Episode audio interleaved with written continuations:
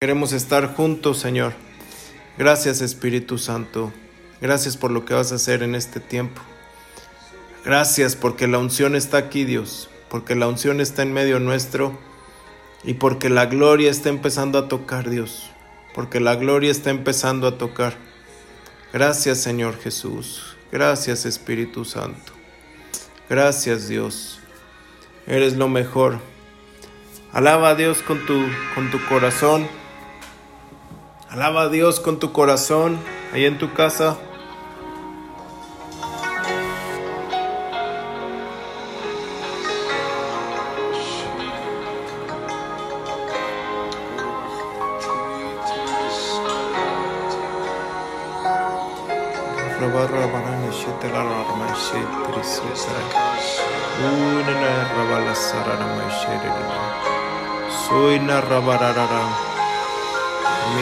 Mira raba la rabalarana.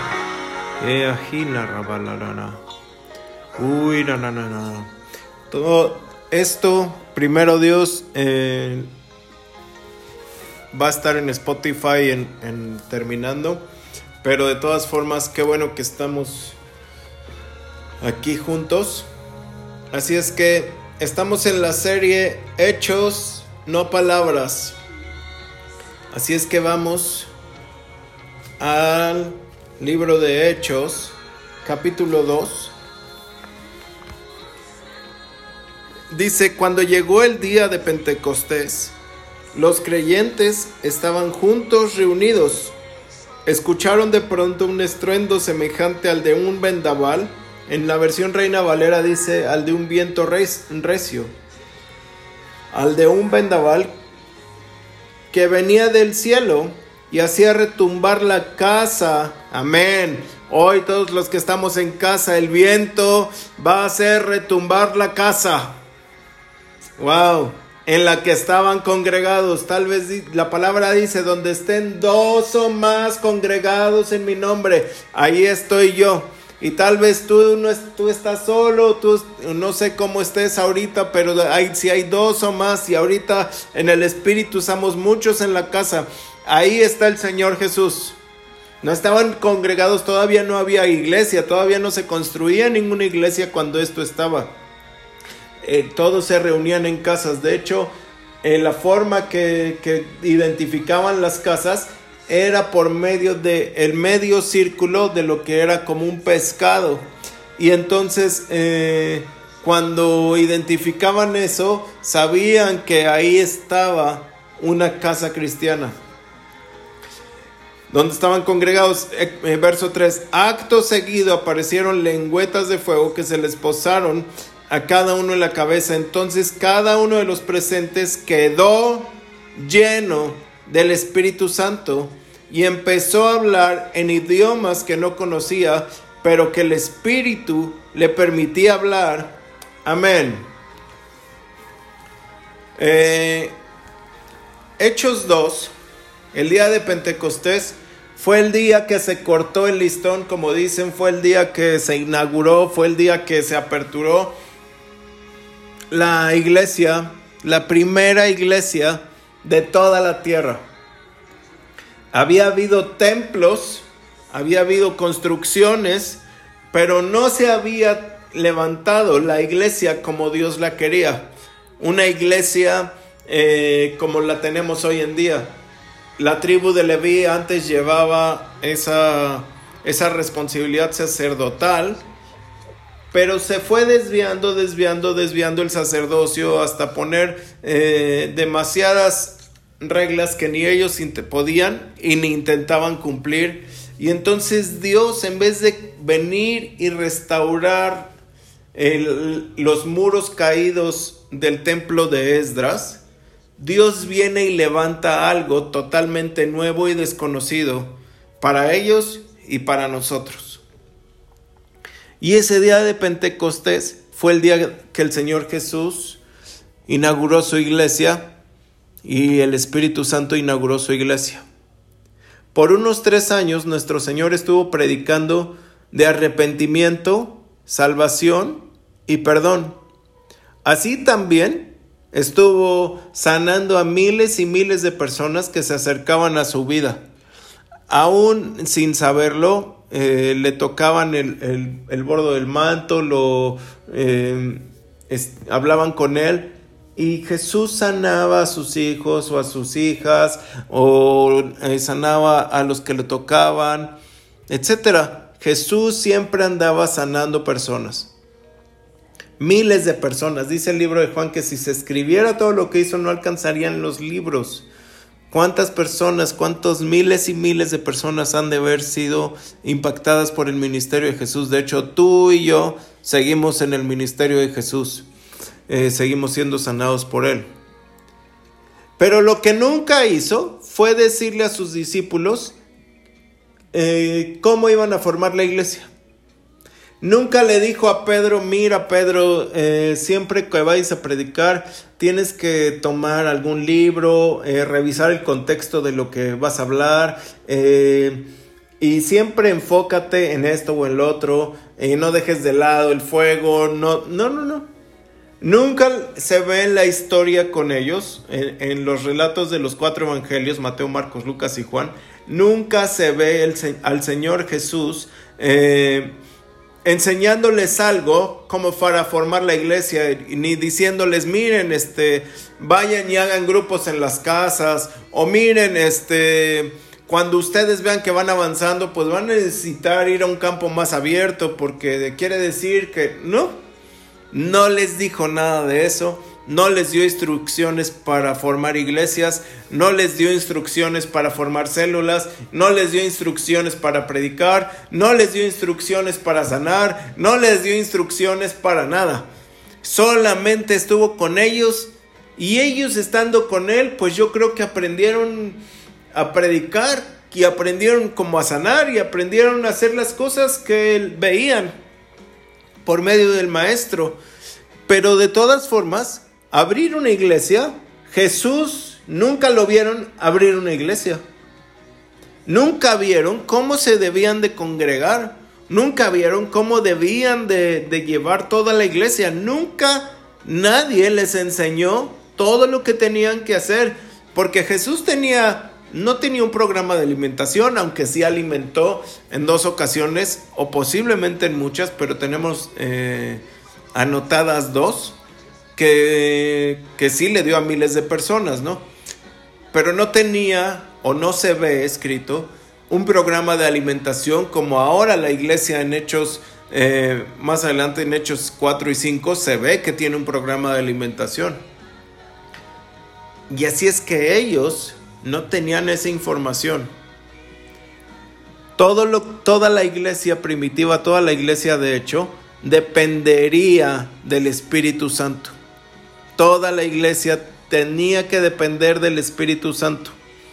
No había un orden puesto antes como algún régimen o algún método o alguna eh, forma que tenían que seguir. No había nada que ellos conocieran de cómo llevar una iglesia, sino solo seguir al Espíritu Santo.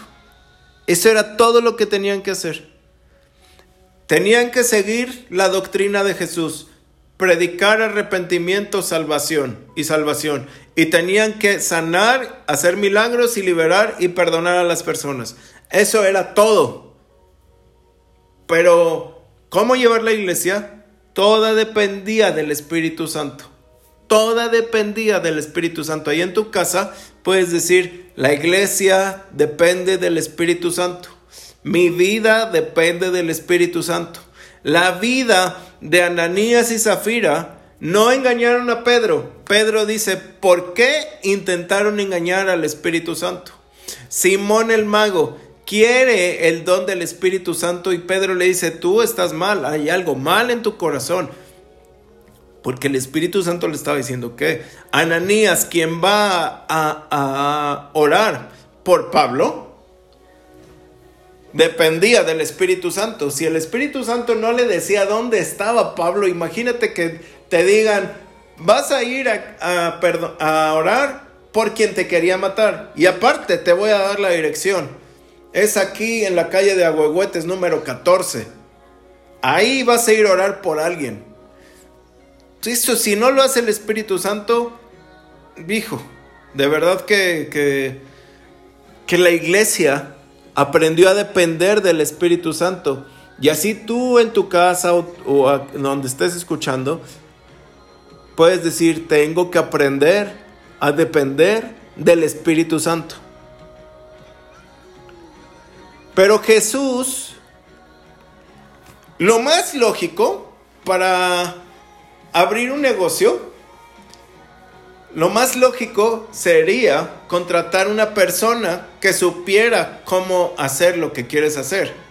Si yo quisiera, eh, no sé, si yo fuera millonario, por ejemplo, eh, y dijera, no, pues tengo que contratar, tengo que muchos negocios ya y, y tengo que, necesito a alguien que me esté viendo la compra-venta de metales y compra-venta de acciones y necesito a alguien que desarrolle este programa para mí. No voy a contratar a alguien de primaria. Si necesito a alguien que, que no sé, que construya casas, no voy a ir con alguien de secundaria que ni ha estudiado todavía voy a ir con un constructor o voy a ir con un genio en informática o con un economista este, también ahora con, con conocimientos de Bitcoin o algo. Voy a ir con gente, voy a ir con personas que tengan el conocimiento que yo necesito para continuar lo que yo quiero hacer o lo que yo estoy haciendo, pero yo ya no tengo la capacidad porque esto está creciendo demasiado. Y, pero el Señor Jesús no. El Señor Jesús fue a los que no habían estudiado la palabra. No fue a los de la tribu de Leví. No fue a los sacerdotes. No fue, no fue a los que ya tenían cierto ritmo o cierta cosa, como de llegar y con Caifás y decirle, mira, solo te falta el espíritu, ven, eh, camina conmigo. No fue con, Nicodemo y le dijo, a ti te voy a agarrar para que seas el sacerdote, porque ya nada más te falta aprender esto del Espíritu. Ni con José de Arimatea, ni nadie. Todos ellos eran letrados, todos ellos eran este, personas que podían haber sido, a nuestro imaginario, a nuestra razón, podían haber sido los encargados de la primera iglesia, porque eran los que ya sabían cómo se hacía eh, los, los, los, las, las, ofrendas, los, ¿cómo se llama? Los sacrificios, tenían un cargo sacerdotal, tenían ropas sacerdotales, tenían, eh, es decir, ya lo sabían, pero Jesús no fue ahí, eh, sino que se fue al pópulo, a, a la gente común y corriente. En el hebreo, dice que se fue a los Aní. Los Aní son los, era la gente despreciada, los de baja categoría. Los pecadores eran considerados Aní. Los pobres, los que no tenían dinero, eran considerados Aní. Los que no tenían un apellido, por ejemplo, los que decían, no, pues es que su papá es este, mm, Aní. Eh, los que no tenían una familia en la sinagoga, Aní, es decir, a los de más bajo estatus social. Con ellos fue. A lo más bajo, puedes decir conmigo, Jesús fue a lo más bajo. Jesús fue a lo más bajo.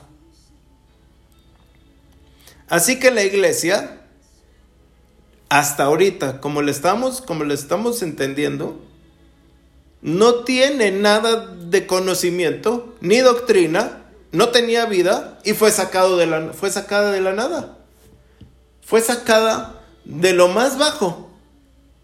No tenía ni un edificio donde congregarse, no tenían eh, la palabra, porque no, no la tenían eh, ellos, la palabra estaba en los templos y ellos eran despreciados de los templos porque predicaban a Jesús. Eh, es decir, salió de las penumbras, salió de lo más bajo, salió con los más bajos, salió de, de donde no había otro lugar más que para arriba. Y en Génesis 2.7 ¿Se acuerdan que estábamos viendo cómo se parecía Génesis?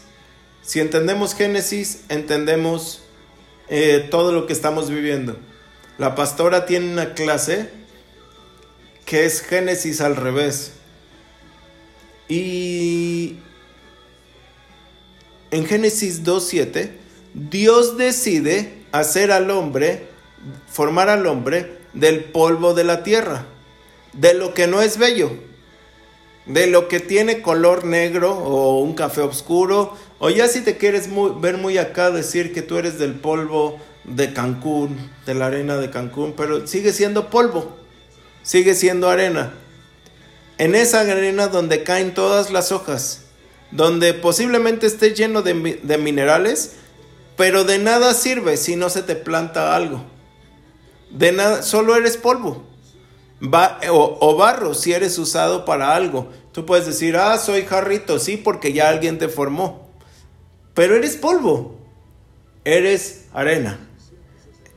Y no como un árbol, por ejemplo, que sirve para dar fruto, o que sirve para dar sombra, o que sirve en un, algunos árboles o algunas plantas son medicinales y el árbol se podría glorificar diciendo, oh mira, de mí sacaron la iglesia porque yo soy, yo doy medicina, yo doy sombra, yo doy fruto y ya cuando muero doy madera, sirvo para todo, ¿no?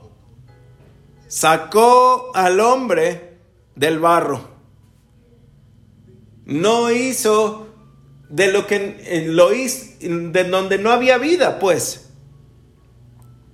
De lo más bajo, de lo inservible, del que no vale nada, del que no tiene vida propia, del que no alimentan, nadie, nadie este, dice, ay, cómo se me antojan unas bocanadas de, de, de barro. A nadie. Forma al hombre y después sopló en su nariz, que no tenía vida hasta ese momento, sino hasta que sopla el Espíritu Santo, y así el hombre se convierte en un ser viviente. Forma al hombre, sopla sobre él, y así empieza a vivir y le da al hombre su primer tarea que fue cultivar el huerto que Dios había hecho en el Edén. Y posteriormente Dios pone a profetizar todos los nombres de los animales que le había puesto delante de él porque no estaba bien que estuviera solo. Entonces hasta ahí entendemos que de la nada Dios forma al hombre, de lo polvo, de lo inservible, de lo que no tiene vida, de lo que todos pisotean, de lo que nadie quiere, de lo que no da fruto, de lo que no da medicina, de lo que no da sombra, de lo que todos quisieran estar plantados ahí, pero tal vez nadie dice, ay, es que estás muy feo, me tierra, no quiero tocarte. Y así mismo Dios forma la iglesia del polvo, sin vida. Nada más les dijo, ustedes no se vayan de Jerusalén. ¿Sí se acuerdan? Ustedes no se vayan de Jerusalén, tienen que quedarse en Jerusalén hasta ser llenos. Y no se vayan hasta que no venga el Espíritu Santo. Porque si no viene, no van a tener vida, van a ser barro. Van a ser ese, ese barro bien formado, pero no va a servir para nada. Tienen que esperarse hasta que venga el Espíritu Santo y sople sobre ustedes para que entonces tengan vida. Y tenían que depender del Espíritu Santo. Y el día del, Pentecostés, como leímos, el Espíritu Santo sopló fuertemente sobre la iglesia primitiva y los 120 que estaban en ese aposento alto eh, quedaron llenos del Espíritu y comenzaron a hablar en otras lenguas que declaraban las maravillas y exaltaban a Dios. Qué vaciado que lo primero que empiezan a hacer es eh, empezar a profetizar, es lo primero que empieza a hacer Pedro, empieza a profetizarle a unas personas que el Espíritu Santo trajo a frente de él y les dijo, ustedes tienen que recibir a Jesús, así como Adán le empieza a profetizar a los animales y tú eres león y tú le haces wow, y tú eres perro y tú le eres gato y tú eres esto y tú eres el otro. Así ahora Pedro les está profetizando porque el Espíritu vino sobre él y los otros ahora tienen vida. Wow, esto está bueno. ¿Y qué empezó Adán? Viene el Espíritu y le dice Dios, cultiva la tierra. Cultiva es labrar y cosechar. Pedro, viene el Espíritu y ¿qué hace? Cultiva, porque empieza a labrar el corazón de los tres mil y los cosecha para Dios. Amén.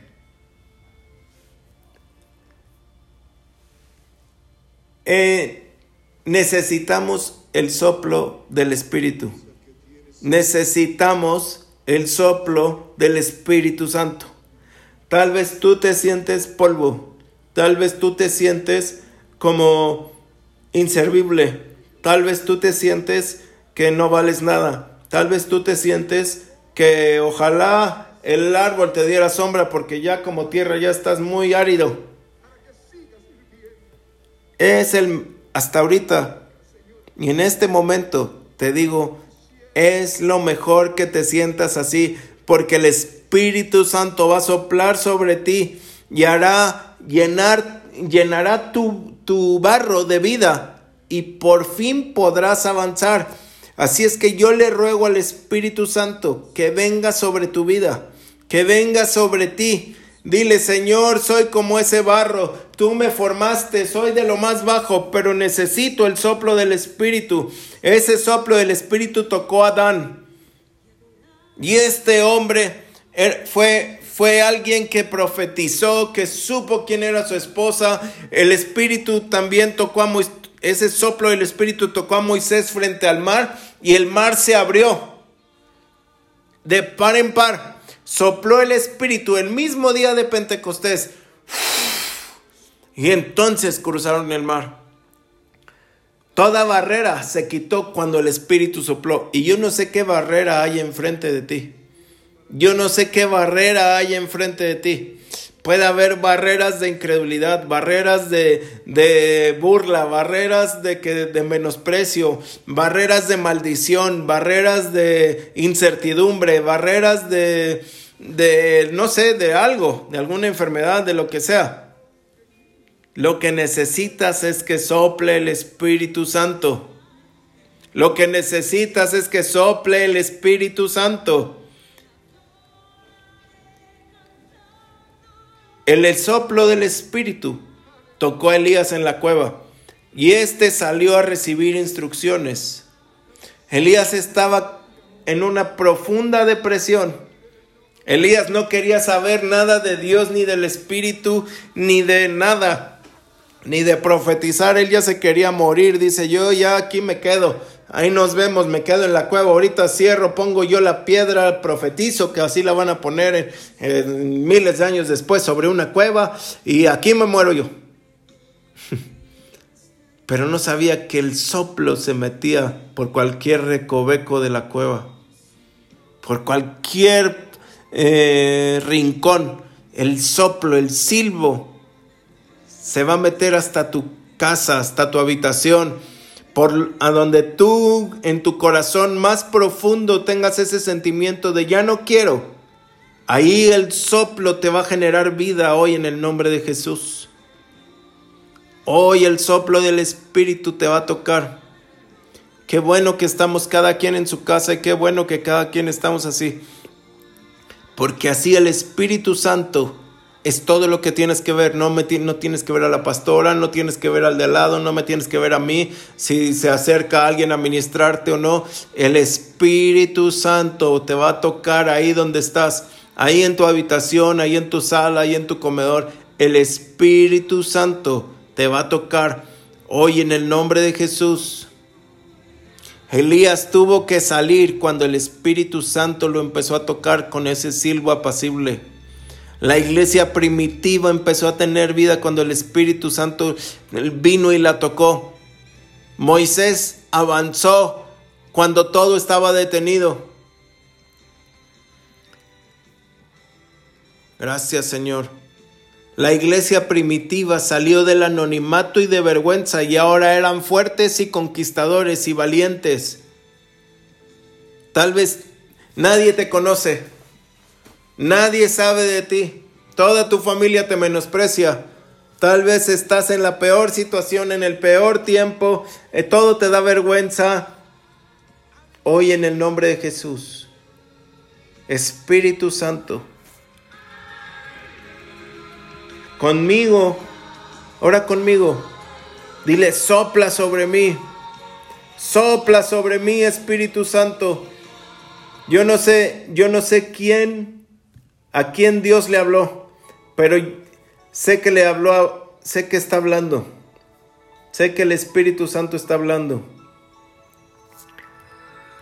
Gracias, Señor Jesús. Gracias, Señor Jesús. Hoy necesitamos ese silbo apacible, Espíritu Santo. Hoy necesitamos ese silbo apacible, Señor. Ese soplo,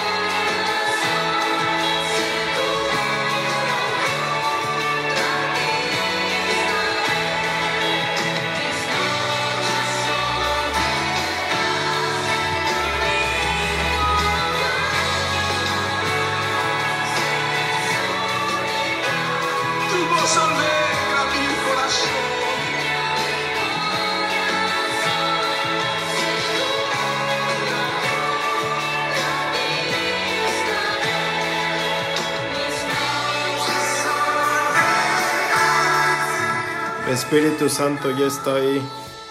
Dice Ezequiel 37, verso 4. Luego me dijo que hablara a los huesos y les dijera, oh huesos secos, escuchen las palabras del Señor, quien dice, yo los avivaré, yo los haré revivir y respirar de nuevo, volveré a colocar músculos y tendones sobre ustedes y los cubriré con piel, pondré el rúa en ustedes y volverán a respirar y vivir y sabrán que yo soy el Señor. Lo único que necesitas es volver a cargarte, a llenarte, a saturarte del Espíritu y es lo que el Espíritu está profetizando.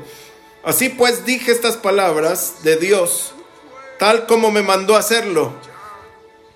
Y repentinamente hubo un ruido de agitación por todo el valle, y los huesos de cada cuerpo se juntaron y se unieron como antes. Luego, mientras observaba, los músculos y la carne se formaron sobre los huesos y la piel los cubrió, pero los, cuerpos no tenían aliento, que es la vida.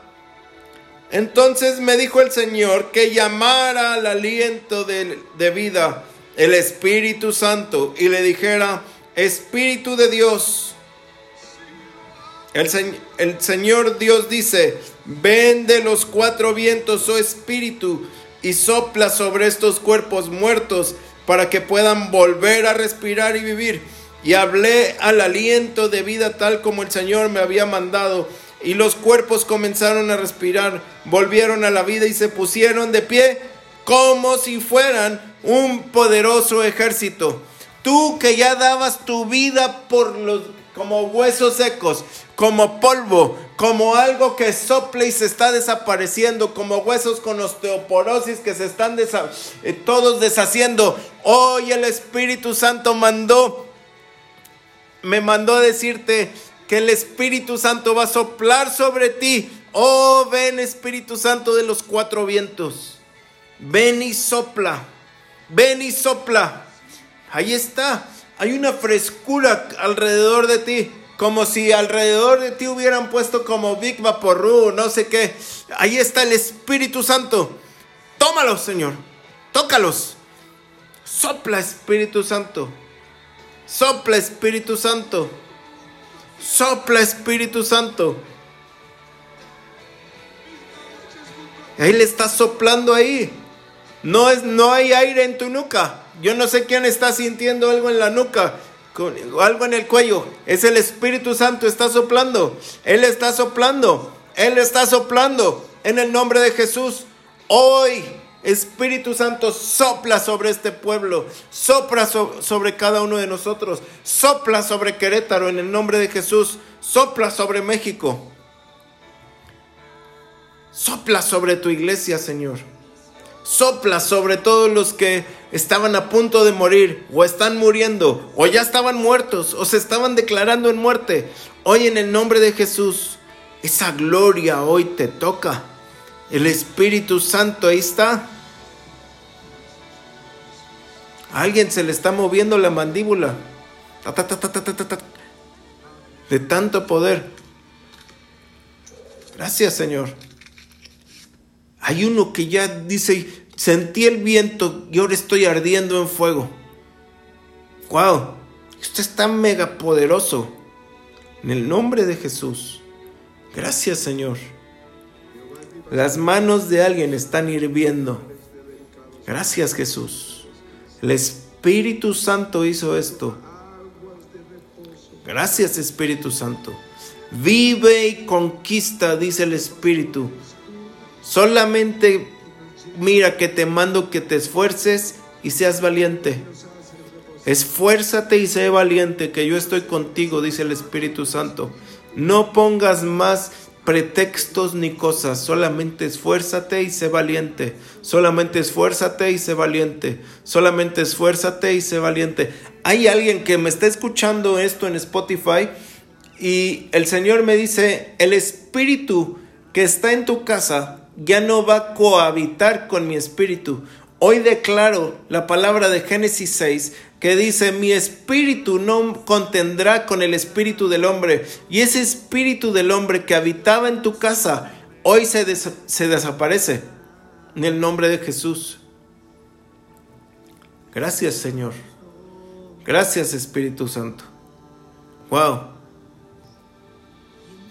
Espíritu Santo, yo sé que tú estás avivando a muchos y estando reunidos, no solo en un lugar, sino en nuestras casas, Dios. Gracias Jesús. Hay fuego, hay fuego en la piel.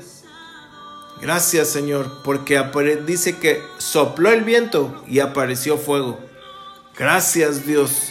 Gracias Espíritu Santo.